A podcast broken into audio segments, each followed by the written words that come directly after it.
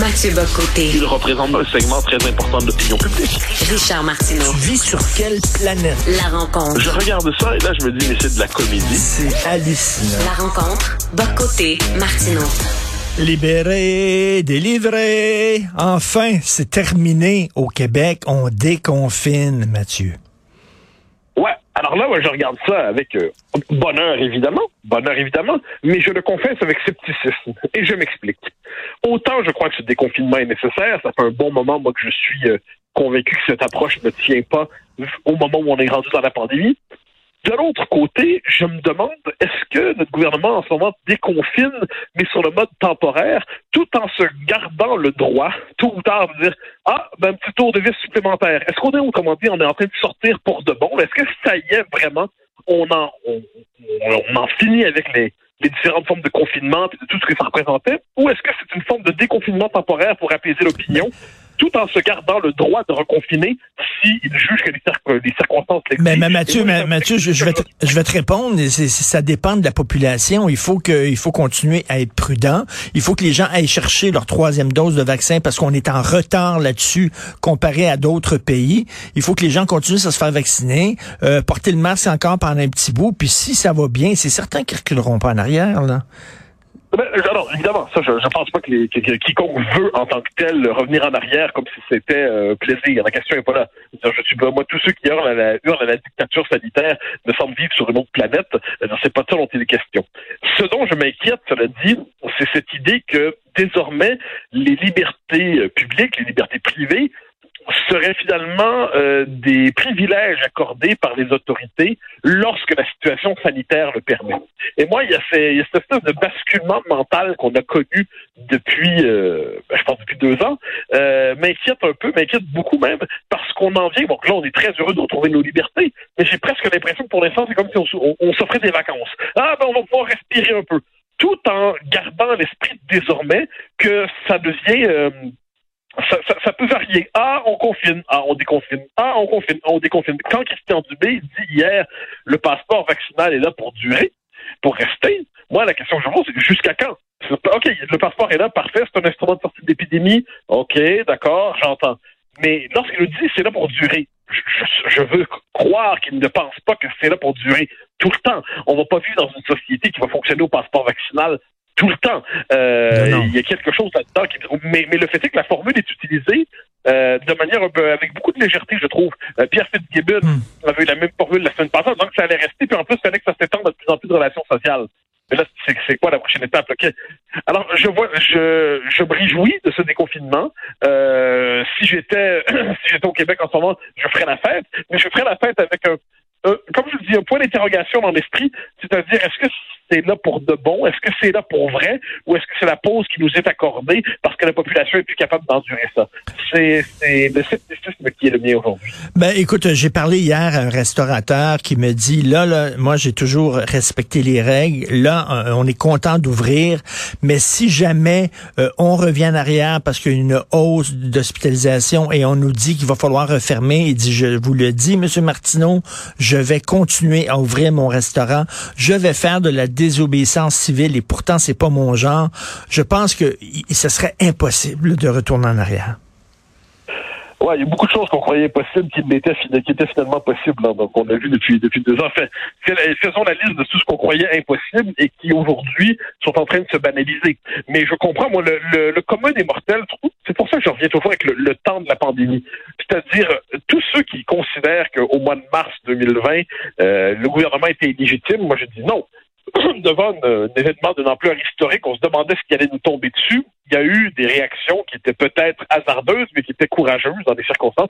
On fait ce qu'on peut, on va bien voir ce que ça donne. On est, on est inquiet. On, va regarder, puis il faut. Euh, mais les mesures d'exception ne sauraient se normaliser. Or, or, or, ce qui se passe en ce moment, c'est une normalisation de l'exception. C'est pour ça que je dis là, parfait, on, on, va rouvrir étape par étape, puis quelque part au mois de mars, on va retrouver nos libertés. Très bien, très bien. mais je, je vois le.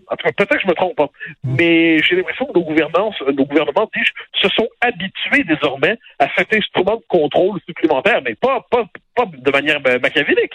C'est simplement qu'au nom de la santé publique, on a un instrument désormais qui s'appelle le passeport vaccinal. Au nom de la santé publique, on a un instrument qui s'appelle la possibilité du confinement si jamais il y a tel ou tel euh, événement. Au nom de la santé publique, on se permet de limiter les interactions entre les citoyens. Donc, on sait, je, je, je crains je crains, comme je suis pas sur le mode malveillance, pas simplement du point de vue de ceux qui nous gouvernent, eh bien, on a désormais des instruments supplémentaires pour assurer le bien-être de la population, sans se rendre compte qu'en dernière instance, il y a une forme de sacrifice des libertés ordinaires qui sont peut-être les plus précieuses. Et tu disais que tu te réjouis du euh, déconfinement. Euh, autre chose qui doit te réjouir, euh, Mathieu, c'est que, bon, hier, le député euh, libéral fédéral, Joël Lightbound, qui a fait toute une sortie, et il a dit, il est temps que le transfert en santé qui est demandé par les provinces, il est temps que Justin Trudeau écoute ça et quand, et quand il, finalement envoie de l'argent aux provinces. Ça fait longtemps que les provinces cognent à la porte. On a besoin d'argent. Et là, c'est un, un de ses députés qui a dit ça. Ah oui, mais ça, ça, c'est un choc. Ça, c'est un choc parce que à l'origine, le système de santé, on le sait, c'est financé 50-50 pour l'essentiel. Et là, finalement, euh, le fédéral, je dirais, prend toujours autant d'argent, mais en, euh, redistribue moins ou le redistribue de manière conditionnelle. Et là, qu'est-ce qu'on voit? Ben, on a un système de santé qui est une forme de, de sous-financement chronique. Alors, faut pas se tromper. Moi, je pense qu'aucun système de santé aujourd'hui ne peut répondre à tous les besoins de la population parce que, A, les, la population vieillit. Deux, euh, B, les, euh, les, les, les, les, soins, enfin, sont les, les, euh, que ce soit des médicaments, que ce soit des techniques médicales contemporaines, coûtent très cher, puis on peut pas tous payer. Et en plus, bon, il y a la, la question du salaire des médecins. Mais une fois que tout ça est dit, donc euh, que le système de santé sera toujours décevant d'une manière ou de l'autre, une fois que tout ça est dit, eh bien, euh, le, une manière de, de, vraiment le structurer, de, de, de, de redonner une certaine vitalité, c'est qu'Ottawa cesse justement d'en faire un moyen de pression politique, puis qu'il transfère les fonds nécessaires aux provinces qui ont les responsabilités de l'État social, qui sont celles qui aujourd'hui prennent l'essentiel de l'action de l'État. C'est une simple évidence, et que ça vienne du caucus libéral, ça nous rappelle qu'une forme de, je, ne sais pas si c'est du courage ou de l'évidence, mais il est bien que ça vienne du d'un parti centralisateur qui avait l'habitude justement de nous dire on touche pas, euh, on touche pas au dogme du toujours plus mhm. pour Ottawa, Ottawa knows best. Là, la fissure vient à l'intérieur même du, du Parti libéral. Je trouve que c'est contribue aussi à fragiliser un Justin Trudeau dont l'autorité, nous le disions hier, se liquéfie à grande vitesse. Mais tout à fait, parce qu'on dit le, le système de santé québécois a énormément de problèmes. Euh, ici au Québec, on peut pas vraiment augmenter davantage les taxes et les impôts. Là. Les gens sont vraiment pris à gorge.